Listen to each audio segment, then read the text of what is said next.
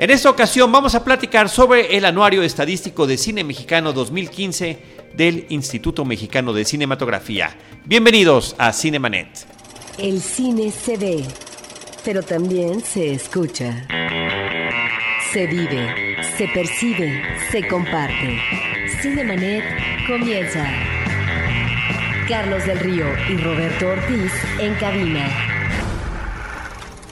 www.cinemanet.com.mx es nuestro portal, es un espacio dedicado al mundo cinematográfico. Yo soy Carlos del Río y a nombre de Paulina Villavicencio, nuestra productora desde Anchor Sound, les doy la más cordial bienvenida y saludo a Roberto Ortiz. Carlos, con el gusto de que tenemos dos amigos uh, especiales del Instituto Mexicano de Cinematografía para hablar de un documento sumamente importante del cual ya durante varios años hemos abordado y que me parece que es una fuente de información esencial si eh, la gente eh, interesada en el cine eh, quiere acercarse a la realidad de la industria o de lo que está pasando en la producción cinematográfica. Desde el 2011 que se editó el primer anuario estadístico, el que consignaba los datos del 2010, nos han acompañado los investigadores del Instituto Mexicano de Cinematografía, del IMCINE, eh, regresan a estos micrófonos, lo cual me da muchísimo gusto. Por una parte, Ernesto Román, ¿cómo estás? Bienvenido. Tanto gusto, bienvenido. Eh, como investigador, como cinéfilo, hemos estado platicando con él a lo largo de los años en Cinemanet. Así es. Sobre cine de ficheras, sobre el cine de Gabriel García Márquez, sobre los anuarios estadísticos. Muchas gracias, Ernesto. al contrario, el agradecido soy yo. Gracias. Y también está con nosotros Juan Carlos Domínguez, que también desde ese primer episodio que estoy haciendo referencia, el número 466, pues vamos a dar la estadística correcta, desde el episodio 466 del 26 de abril del 2011 es cuando lo publicamos. Eh, has estado con nosotros y has regresado en varias ocasiones. Así es, muchas gracias por la invitación y bueno, a sus órdenes. Juan Carlos Ernesto, qué gusto. Además, antes de empezar la grabación estábamos también eh, con las remembranzas y recordando que, eh, aunque ha sido de manera alterna a lo largo de los años, les ha tocado venir a grabar a Cinemanet en las distintas sedes en las que hemos estado. en, la, en la sede original de Interplanet en la colonia Narvarte, ocasionalmente por ahí en Insurgente Sur y, Ángel Urraza que hemos grabado, en, la, en las otras oficinas y estudio que tenía Anchor Sound, cerca del Centro Cultural Telmex, y ahora aquí en la colonia eh, Narvarte. de nueva cuenta en otra zona de la colonia Narvarte en la calle de Heriberto Frías, donde nos encontramos. Así que muchas gracias por este esfuerzo. Y eh, creo que eh, habría que hacer un pequeño antecedente. No sé quién quiere em-, empezar en esto, Juan Carlos. Para los que no han escuchado los episodios eh, previos, para los que no conocen qué es lo que se consigna en este anuario. Bueno, pues sí, gracias otra vez por la invitación. Como, como, como bien decías, es un documento que se empieza a publicar en el 2011 con datos de 2010 y por lo tanto esta ya es el sexta, la sexta edición. Y bueno, lo que hemos intentado es sistematizar la información de diferentes ámbitos del quehacer cinematográfico, la producción, la distribución, la exhibición, el cine mexicano en la televisión, el cine mexicano en el formato eh, físico, es decir, en DVD, Blu-ray, eh, sobre la piratería también. Hemos venido abordando estos temas de tal suerte que a lo largo ya de seis años hemos logrado, eh, eh, pues sí, eh, hacer un compendio estadístico con series históricas que nos permite ya también tener más claro los panoramas, ¿no? El primer año no, no, no, no fue fácil porque, bueno, teníamos como que la, tarea de mejorar las, las metodologías, ¿no? Las, establecer mejor como los puntos comparativos y creo que ahora en este sexta eh, edición creo que me parece que ya hemos encontrado como bastantes equilibrios, como también ya hemos aprendido, ¿no? Este, eh, eh, sobre muchos temas y, creo que al final de cuentas lo que hemos intentado es ofrecer un, panorama lo más amplio que se pueda, incorporando en cada uno de, los, de estos volúmenes un, tema distinto. Hemos venido incorporando desde las estrategias en medios, en medios, eh, hablamos también en algún momento también del, bueno, de la televisión. Fue, hemos venido incrementando los, los capítulos, eh, hemos querido eh, mejorarlos, cada uno de ellos, pero también se puede aportar algo nuevo. En este año el, aporte eh, es un estudio acerca de eh, la contribución económica de la industria cinematográfica eh, en, en- en el cine, ¿no? En la economía del en la país. economía del país. Esto lo hicimos gracias a una colaboración que tuvimos con el INEGI a partir de, de su cuenta satélite de cultura. Entonces también hemos logrado generar al- alianzas por primera vez ya, eh, eh, digamos, interinstitucionales que nos ha permitido también crecer eh, con estos métodos. Y me, y me parece que este para esta edición del anuario, ya para, para abrir, digamos, esta, esta, esta charla sobre esta, eh, sobre esta edición, creo que son datos muy importantes, reveladores, que de alguna manera sí nos pareció importante compartir con la comunidad cinematográfica, con quien se acerca al anuario para consultarlos, porque son datos que están aislados de alguna manera, están en, pues sí, en fuentes, pero también hay que decir, no están sistematizados eh, de la manera en la que lo hicimos ahora a propósito del cine en concreto. Es decir, lo que hicimos fue este capítulo de, cultura, eh, bueno, eh, a partir de la constante de cultura, obtener y extraer datos eh, sobre el cine.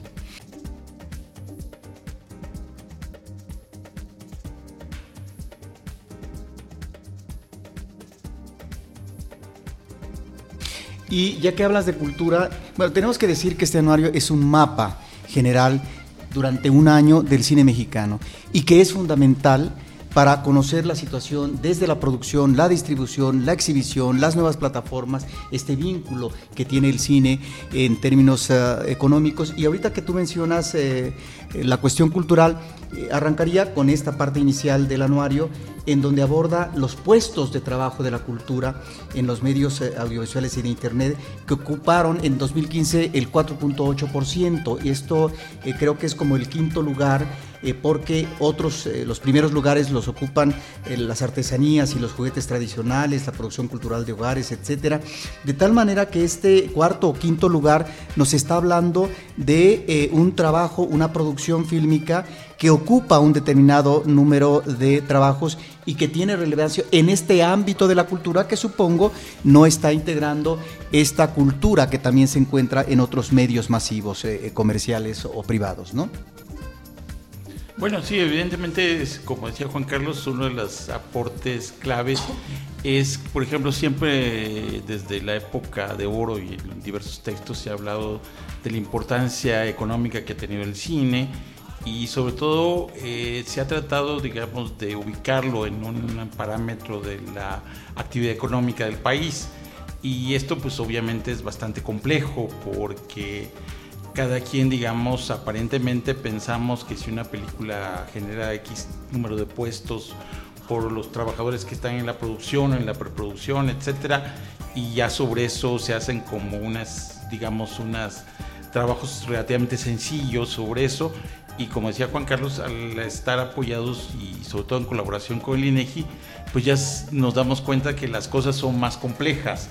No es así simplemente de contar, bueno, si tú trabajas esto implica que pagas impuestos, etcétera, etcétera, sino que es una, digamos, un trabajo mucho más complejo que tiene que ver con una toda una serie de metodologías con la actividad cultural del país y cómo la actividad cultural del país se inserta dentro de la economía global y sobre todo los derivados de los productos culturales, ¿no? Porque como hemos, así que realmente ir con el INEGE ha sido como tomar clases, realmente ha sido una experiencia fascinante. Este, vas descubriendo cómo un producto, digamos, tú lo puedes comprar, lo puedes solamente, digamos, tú utilizar, como podría ser, por ejemplo, un video, digamos, vas, lo compras y ya tú lo, lo tienes para ti. En cambio, otros tipos de productos tú los puedes, digamos, adquirir en un, en un determinado lugar y todavía le puedes sacar un provecho extra legal, ¿no? Porque obviamente también la piratería, pero eso es otra historia. Entonces, digamos, esa complejidad creo está ya reflejada en el anuario, como dice Juan Carlos, eso va enriqueciendo, ¿no? Ya estamos en otras etapas, sobre todo ahora del impacto económico global del cine en, la, el ahora sí que en la economía nacional.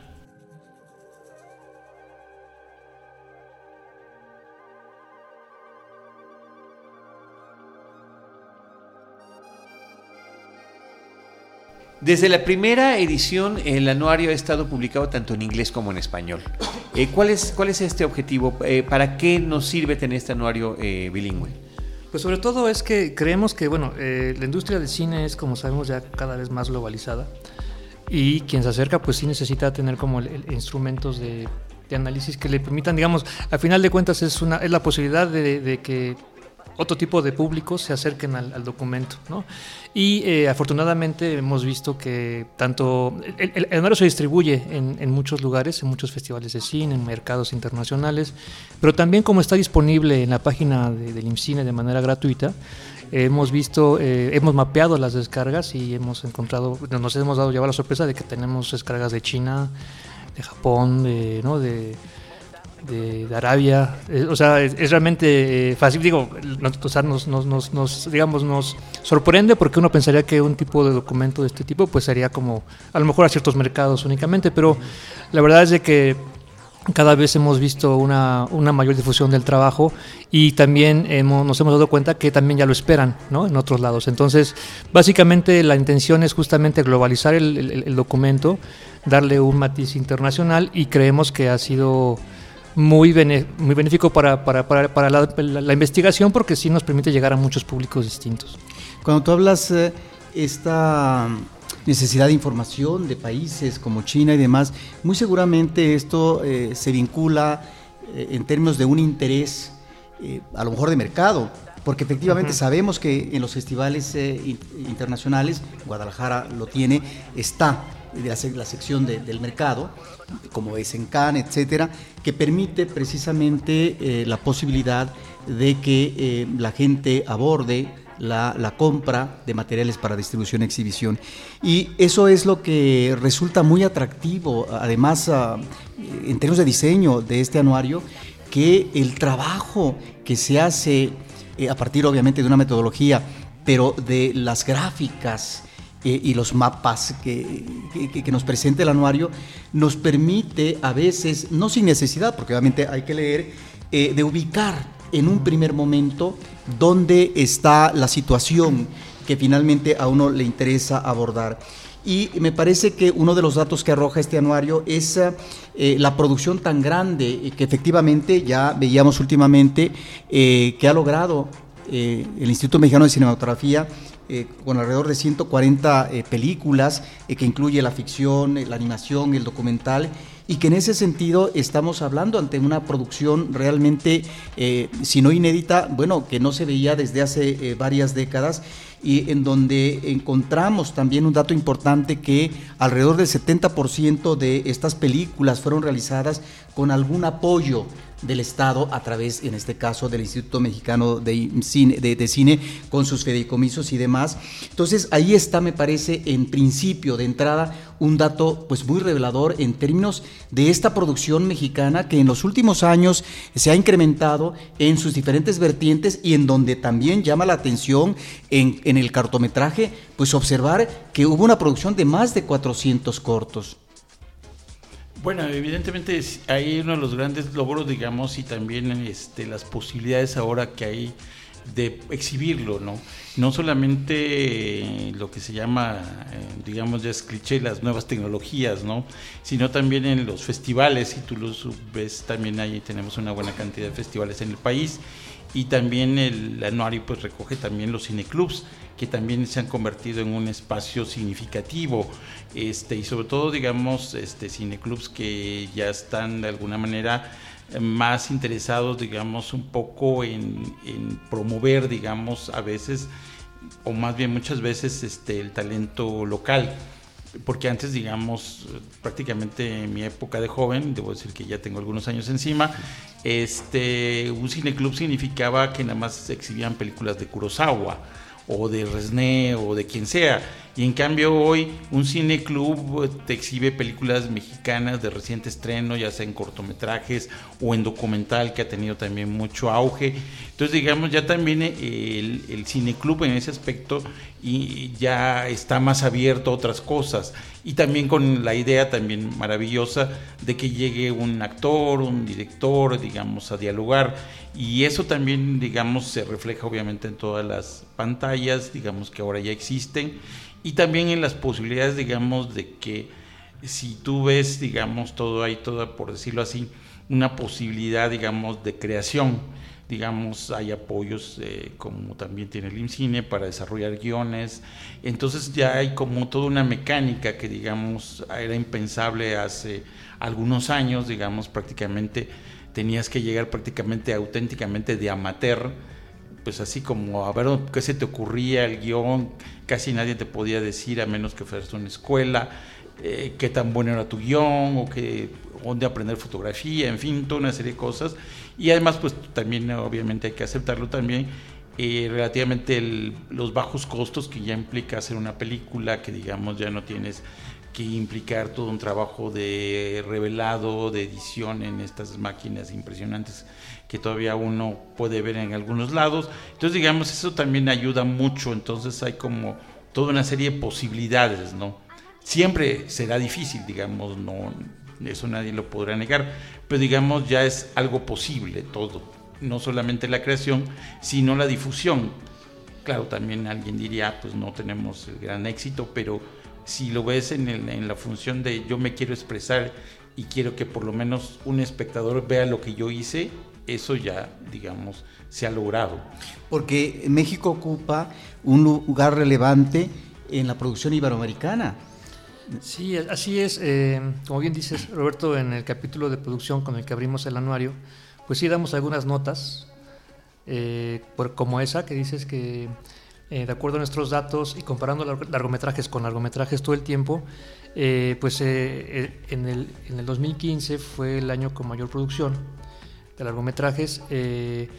Y como bien dice Néstor, que suponemos que eso es por muchas circunstancias. Una, por supuesto, que los apoyos están robustecidos, ya tienen, digamos, varios años de alguna manera, y, creemos que eso apuntala muchísimo la producción. Como bien dice, el 70% de esas películas pasan en, algún momento por, por el instituto, y creo que eh, eso ha también generado que haya otras iniciativas, digamos, ha generado una, una, una una infraestructura, digamos, de pequeñas y medianas empresas que también luego ellas por sí mismas hacen películas sin tener que pasar por estos apoyos, lo que genera pues una mayor diversidad, una mayor, este, eh, yo diría que una mayor profesionalización en todos los ámbitos de la industria, del sector de la producción, bueno, que ha llevado a esta dinámica, ¿no? Y bueno, obviamente el cine digital, que ya es, otra, hay, mayores posibilidades de poder hacer una película ¿no? sin, sin tantos recursos. Creemos que ahora está habiendo, eh, existen de alguna manera muchos escenarios de producción cinematográfica, desde los grandes eh, ¿no? Eh, productores hasta productores pequeños. Entonces, Creo que eso es muy importante subrayar, no solamente el dato de las películas, que por sí mismo es importante, sino también la diversidad de, producciones que se están llevando a cabo, no solamente en temáticas, en narrativas, en propuestas estéticas, sino también en, la, en las diferentes formas de producir películas, ¿no? es decir, estas vías, digamos, canales de producción profesional que los conocemos, pero otras también alternativas que películas pequeñas que, que, que no aspiran a llegar a la sala, sino a hacerse, sino a llegar a no sé, distribuidas por internet, por esas plataformas. Entonces, creo que eso está pasando en el mundo, no es, una, no es un hecho eh, aislado. Pero lo que nos da cuenta, o sea, lo que creo que el anuario da cuenta es justamente de esos diversos escenarios de producción cinematográfica que están existiendo y que creo que se están reproduciendo. ¿no? La tendencia es de que la producción siga aumentando, porque nosotros no vemos, ahorita estamos contando, vamos en mayo y, estamos viendo tendencias eh, incluso por encima de lo que nosotros estábamos viendo el año pasado. Entonces, creemos que este, esta cifra va a ir subiendo, ¿no? Hay, países que están haciendo 250, bueno, Estados Unidos sabemos, bueno, la India hace más de mil, ¿no? Estados Unidos 650, pero nosotros estamos de alguna México está de los primeros 20 países en producción, de acuerdo a la UNESCO, no, eh, no son datos nuestros. Entonces, de alguna manera creo que es, eh, es importante también compararlo, eso también respecto a lo que está pasando afuera, y creemos que en, en Latinoamérica hay países que están haciendo películas que hace 10 años no hacían, ¿no? sobre todo en Centroamérica. Estamos viendo ese, es también esos, esos datos. Entonces, de alguna manera creemos que el, ámbito de la producción empieza a revitalizarse en todo el mundo, ¿no? y en México pues no es la excepción. Y ubicar esto que estás diciendo en un contexto internacional donde sí encontramos, ciertamente en la historia del cine mexicano, pues hay una serie de premios de presencia en los festivales internacionales desde la época de oro, sobre todo con las películas eh, de Emilio Fernández y la fotografía de Gabriel Figueroa.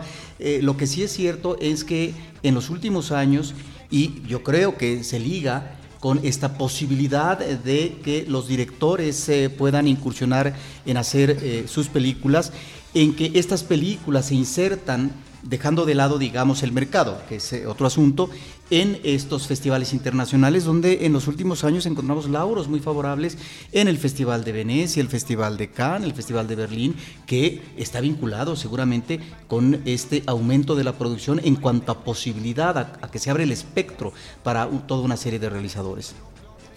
Sí, así es, o sea, eh, efectivamente el hecho de que haya una mayor producción, pues hay más, más posibilidades de que se exhiba, ¿no? que haya más diversidad y que de alguna manera pues se, se estén mostrando muchas, muchas realidades ¿no? que, vive el país y creo que en ese sentido pues los festivales pues son una, también eh, lo, hemos visto, antes de hacer un festival era muy complicado, ahora pues el del, del, 2000 que teníamos registrado 10 festivales, ahora en 2015 pues tenemos más de 100. Entonces, y, casi en todo el país. Entonces creemos que justamente hay una, hay una dinámica cinematográfica muy interesante por muchas razones, pero obviamente al haber más películas, al haber más festivales, pues hay personas que quieren hacer películas también, ¿no? Entonces de alguna manera creo que eh, hay un, eh, empieza a haber un, un ciclo virtuoso en ese sentido, ¿no? De que hay también hay más escuelas, ¿no? ¿Te se acuerdan que nada más había dos escuelas de cine? Ahora ya hay más. Escuelas en provincia. En provincia, efectivamente. Entonces ya las, las, facultades de comunicación ya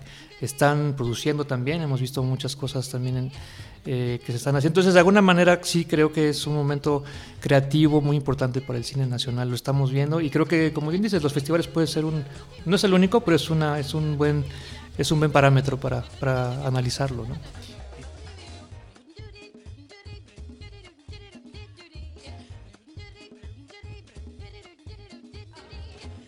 Es interesantísimo lo que ha pasado en estos más de seis años que llevan trabajando en este proyecto del anuario, porque si comparamos el primero con este y descubrimos no solamente el tema de cómo ha aumentado la producción, de cómo ha aumentado la presencia en los festivales, de cómo eh, se han fortalecido la creatividad en diferentes rubros, el cine comercial, cine de autor, cine independiente, el cine que ha sido efectivamente apoyado por el IMCINE, pero también el tema de la distribución, eh, cómo se han abierto en, el 2010 no lo teníamos, no, no existía, no lo imaginábamos como tal. Y ahorita las plataformas digitales son una fuente importantísima para el consumo de cine en general. Y poco a poco hemos visto cómo las películas y el cine mexicano se ha eh, infiltrado también allí, lo digo en el mejor de los sentidos.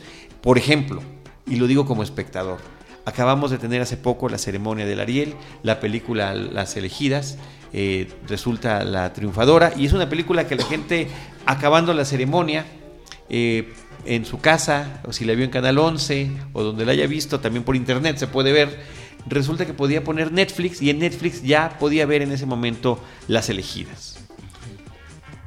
Bueno, eh, ese es yo creo que uno de los puntos claves, digamos, esta posibilidad de que el cine mexicano al haber producción, también ha encontrado como formas de llegar al público, que obviamente como creo que ya haciendo, como decía Juan Carlos, una retrospectiva de los, todos los anuarios, también es esta combinación de cómo, por ejemplo, lo decías muy bien, en el 2010 pues pensar en plataformas, ver películas en plataformas pues era casi una utopía o un sueño que tal vez íbamos a lograr en 10 años y hoy pues es una realidad. Ya y lo único que obviamente ahora pues tenemos que aprender tanto espectadores como eh, digamos la parte industrial es digamos dónde quieres ver una película, digamos ¿Cuál es tu plan para ver una película? Bueno, quiero ir con toda mi familia a una sala o quiero verla sentado en mi casa, tranquilo, en un horario que yo elija, etcétera, etcétera. O en un tipo de formato, porque tal vez en tu casa no tienes un home theater, entonces pues, quieres oír más cosas, ¿no? Entonces ya es como una planeación que también tiene que hacer el espectador y ya no se diga la industria donde como alguna vez en algunos de los trabajos que hemos hecho con Juan Carlos, nos hemos dado cuenta de que, por ejemplo, ya las, digamos, los, eh, digamos, gente que distribuye una película tiene que saber, bueno, mi película sale en, salas en tal fecha, en DVD en tal fecha, en las plataformas en tal fecha, en la televisión de paga, en la televisión abierta, en fin, es toda una planeación de que, digamos, de que el, distribuidor antes pues decía yo ya la exhibí, pues ya ahí se acabó, tal vez algún día la compre en la televisión o tal vez en DVD. Ahora, digamos, es seguir, eh, la película no se acaba cuando sale de cartelera, tiene toda una vida enorme eh, en todos los sentidos. inclusive sobre todo también ah, lo que hay que también ahora trabajar es hablar, digamos, ahora sí que de los pre-trailers, ¿no? Porque también hay que aprender, digamos, de los norteamericanos que hacen un pre-trailer, luego un trailer, luego otro trailer, en fin, eh, también la promoción implica todo un ahora sí que una, una estrategia, un, toda una estrategia. Eh, exactamente. Entonces eso es lo que también eh, hay que ya darse cuenta, ¿no? De que las estrategias de la, del cine mexicano tienen que ir por muchos caminos de todo tipo, inclusive buscar los espacios, que, ya que hablando de los festivales, de estos festivales especializados, de que, bueno, mi película tal vez de una temática de diversidad sexual o de terror o de, o de medio ambiente, entonces también es buscarle el espacio adecuado, ¿no? no una película de terror la meto en medio ambiente o viceversa, no es también eh, analizar qué, dónde me puedo ubicar, ¿no? Y sobre todo como también en algún momento se ha dicho, también buscar el impacto significativo en un determinado grupo de personas, tal vez desafortunadamente mi, ahora sí que mi obra no es para todo público ni modos, o sea, porque es una temática fuerte, entonces pues está en excluir los niños, o tal vez es una temática infantil que a los padres tal vez no les satisfaga mucho, entonces hay que buscar como esos nichos donde sí puedo impactar y tener un gran éxito, ¿no? Es también planear dónde la voy a, ahora sí que la, dónde la voy a estrenar, en qué espacio, espero que algún día podamos hacer como los norteamericanos que prácticamente planean su exhibición a lo largo del año, ¿no? Esta película es decembrina porque es de, es de arte, es de drama, esta es de acción solamente en verano, en fin, ellos tienen una estrategia. Disney nos sorprendió hace unos meses con el anuncio de sus planes a cinco años para el estreno de sus películas, películas que todavía no existen, no todo este asunto, por ejemplo, que involucra las cintas de superhéroes, las de Marvel, de todo esto, ya están las, no solamente en qué año se van a estrenar, la fecha exacta en la que se van a estrenar. Sí, es eh, en ese sentido un mercado muy competido. Yo, que me atengo a los números en tanto que es uno de los atractivos, ustedes ya no los mencionan porque claro, yo seguramente terminaron tan fatigados, ¿no? Porque ahí están esos números, pero esos, eh, esas cifras eh, arrojan datos que es, es importante resaltar y entonces observamos que en 2015 hubo 286 millones de asistentes a las salas, eh, mexicanas, eh, que es la cifra más alta desde 1993. Eso me parece sumamente interesante. ¿Qué quiere decir?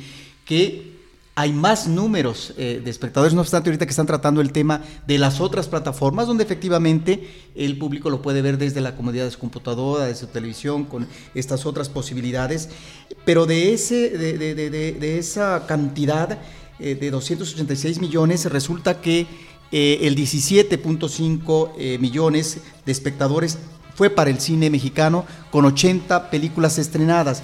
Y sí, como consecuencia, me parece que hay un dato preocupante porque em, de estos estrenos eh, del cine mexicano en, el año actual, si lo comparamos en 2013, en donde con el 27% del total de estrenos, en este caso de cine mexicano, pues se llegó a más de 30 millones de espectadores. Y a mí me resulta inquietante eh, eh, eh, de que esta comparación pues nos está reflejando que en las salas, en la, pantalla grande, en estos últimos años está disminuyendo la asistencia del público a ver cine mexicano. ¿Esto a qué se debe? si, estamos considerando una producción más amplia, tiene que ver efectivamente con estas otras ventanas de exhibición o cuál es el conflicto aquí en, en este orden de la exhibición.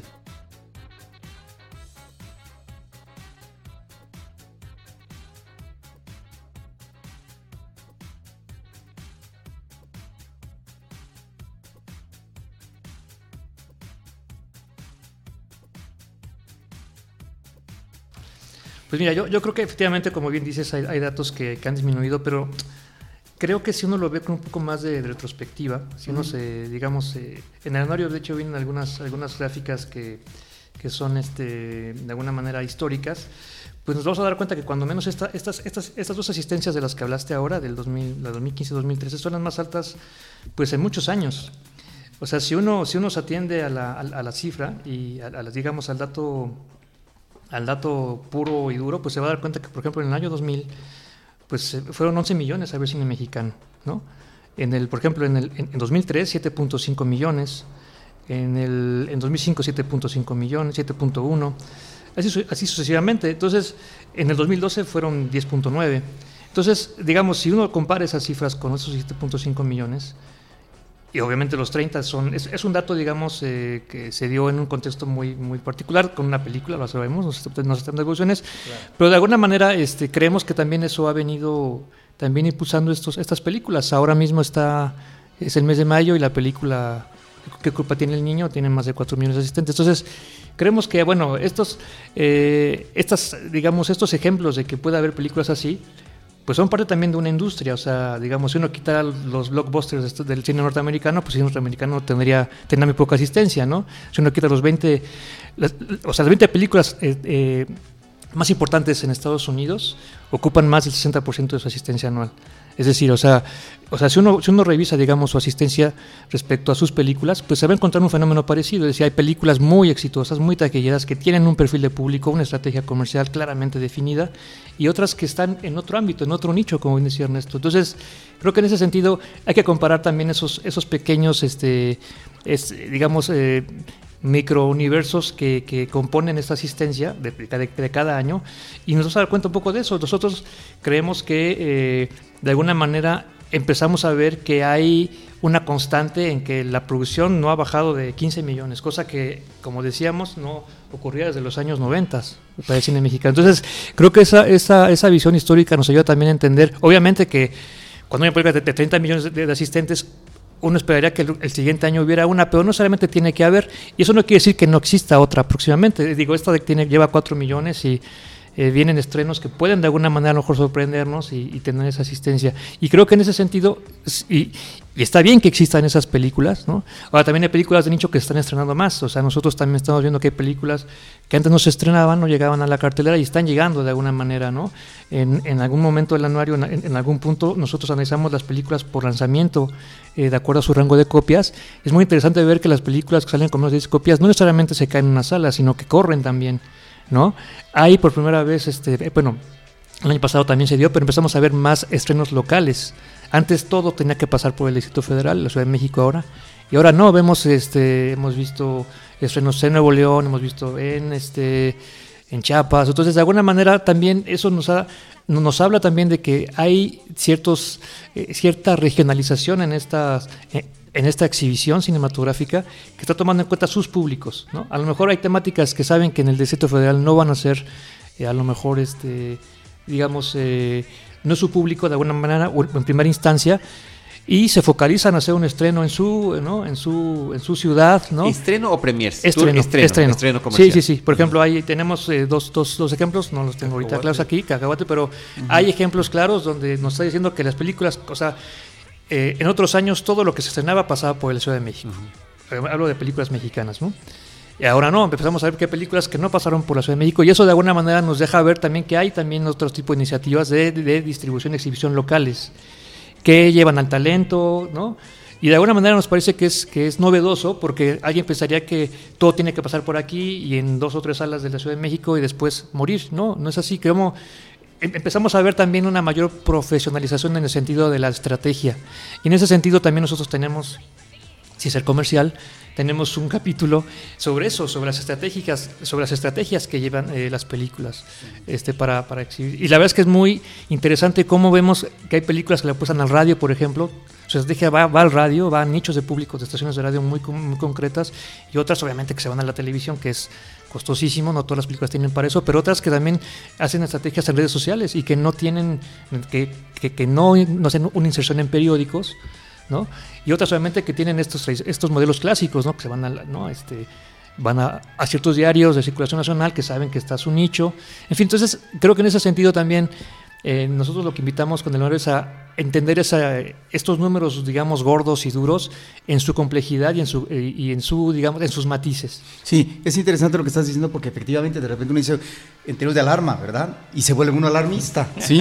es decir, ¿por qué disminuyó? Claro, porque estás refiriendo, y de eso eh, quisiera que nos platicaran, de un estudio de caso que fue No se aceptan devoluciones, que tú la acabas de mencionar, que fue todo un éxito y en donde ustedes eh, se remiten a lo que fue su explotación eh, comercial por parte de, la televisión abierta a partir de Televisa y que ustedes manejan como estudio de caso. Y ahí me parece que es muy importante también los datos que ustedes ubican en cuanto a esta transmisión de cine mexicano reciente o de hace muchos años en la televisión abierta a través, por ejemplo, de, Televisa, que en sus tres canales pues ofertó alrededor de mil películas eh, mexicanas o televisión azteca más de 300 títulos y en donde también menciona que uno de los géneros más ocurridos eh, en donde el público quedó más convidado pues era el que se remitía a la comedia y a ciertas figuras no como Bolaños, Chespirito o como la India María.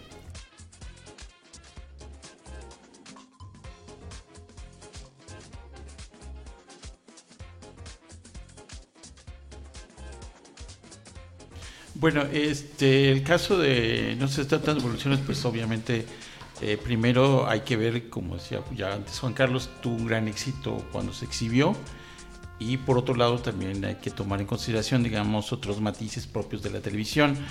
Eh, digamos, eh, Eugenio Derbez es una figura conocida, a diferencia, no sé, pensar en Daniel Jiménez Cacho, que hubiera sido el estelar, digo, no, no menosprecio la labor ni de uno ni del otro, simplemente hablo de figura pública en un medio determinado, ¿no? Entonces ya tenía, digamos, la gente conocimiento de quién es él, ese persona, quién es él, pues.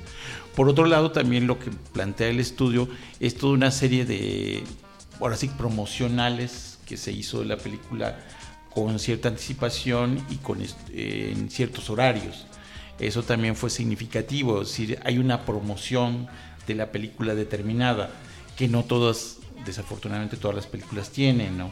Aquí hay todo hubo todo un, digamos, una serie de mensajes y él también se presentó en diversos espacios de la compañía televisora hablando de la película, entonces, y además también, por qué no decirlo, otra cosa que es como dirían intangible, que es el boca a boca digamos, mucha gente la vio en, el cine, o otras se quedaron medio a verla, otras tal vez la vieron en piratería, en una copia mala, en fin, hay diversas formas. Y que bueno, ya a la idea de que llegue la televisión abierta, porque antes había pasado en televisión de paga, como aparece ahí en el estudio de caso, con esta idea de que es gratis, pues nos sentamos toda la familia en un horario además aceptable, digamos, conveniente para un buen rating. Entonces, digamos, hay toda una serie, esto que decía Juan Carlos, cuando uno se va metiendo a las minucias, vas viendo las posibilidades que tiene una película cuando se exhibe en determinado canal, en determinado horario, porque también aquí entra lo que también se sabe de la televisión, que digamos el programa anterior y el anterior del anterior del anterior de ese canal pues son exitosos, tal vez hubo un partido de fútbol, en fin, hay toda una serie ya digamos de historia que trae el canal a lo largo del día a pesar de que en este caso este, el, programa más visto de ese día de Canal 2 fue la película en su momento de más alto rating. Entonces digamos, pero ya inclusive ya Canal 2 ya es un espacio.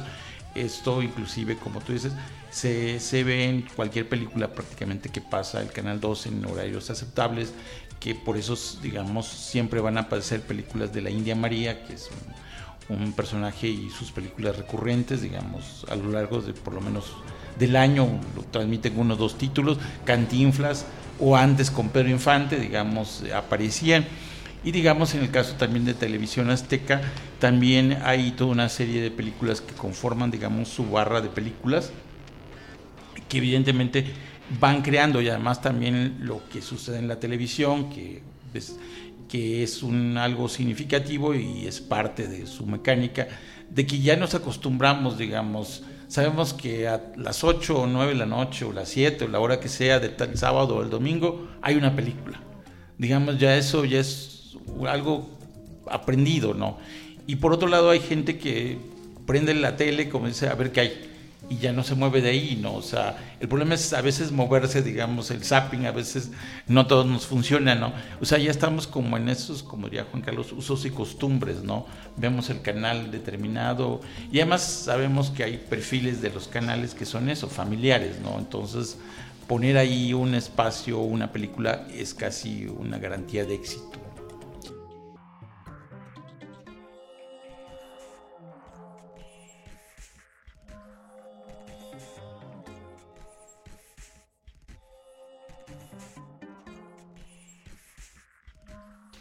Ernesto, Juan Carlos, yo creo que queda la invitación para que el público que nos esté escuchando le eche un ojo al anuario. Está disponible a través de la página del IMCINE y que lo desmenuce cada quien, a cada quien le podrán interesar distintos datos que están manejando.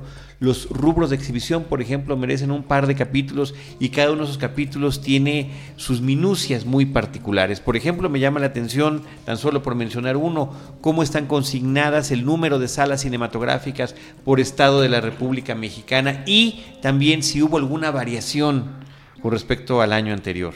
Eh, en la mayoría de los casos es un aumento eh, que se queda ahí plasmado y consignado, pero uno que otro caso eh, hay una sala menos, hay cinco, o complejos, ¿verdad? Viene por complejos. Sí, complejos y salas. Complejos y, pantallas, Y pantallas. Entonces, eh, ¿por qué de repente en Oaxaca hay cinco, cinco salas menos? ¿No? ¿Qué es lo que está pasando? Ya cada quien tendrá que, que revisarlo, pero el dato queda ahí plasmado en este anuario. No sé si tengan algún comentario. O los otros espacios que también vienen en el anuario, Claro, se quedan varias cosas en el tintero porque finalmente abarca mucho el anuario, pero a propósito de las salas de exhibición, eh, el abordaje que se hace de estos cineclubes, en donde el público paga, donde ustedes mencionan tres, uno de ellos deja de existir, que finalmente son también alternativas, aparte de lo que son las pantallas eh, institucionales alternativas, como puede ser Filmoteca de la UNAM, Cineteca, y algo que realmente es formidable es ubicar también estas ah, sedes en provincia de los cineclubes institucionales o privados, que finalmente también le dan vitalidad a la exhibición del cine mexicano. Sí, sobre eso justamente, Roberto, como dices, nos hemos, eh, hemos tratado de actualizar ese, ese censo de cineclub. Sabemos que nos faltan muchos, no están todos los que son ni son todos los que están, como dicen, pero creemos que el esfuerzo está en el sentido de que esté, que, hacerlos visibles, ¿no? De alguna manera. Y, creo que eso, eh, cuando menos, ha, ha, permitido darnos cuenta de una dimensión, de que hay otra, otras, otro, digamos, otras formas de, de consumo audiovisual, de consumo cinematográfico en México que antes, bueno, estaban, digamos, siempre hemos sabido que estaban, pero no sabemos cuántos eran, dónde estaban. Y bueno, ahora, este año en particular, hemos tratado de mejorar la, metodología, hemos mandado a las institutos de cultura de cada estado, pues nuestra lista para que la mejoren, la borren, la depuren y la, la, actualicen. Y hemos tenido una, una, muy buena respuesta. Entonces, pues esperamos que esta este capítulo que ya llegó para quedarse de alguna manera, esperemos que en los próximos volúmenes, pues, eh, pues den cuenta de alguna manera de esta realidad, que como bien dices, pues es muy dinámica, muy diversa y también nos habla de otra, de otra forma de ver cine en México. Hagámoslo interactivo, eh, este, eh, Juan Carlos, Ernesto y Roberto. Vamos a pedirle a los amigos cinéfilos que nos escuchan en diferentes estados de la República Mexicana si conocen su cineclub, a cuál es al que asisten.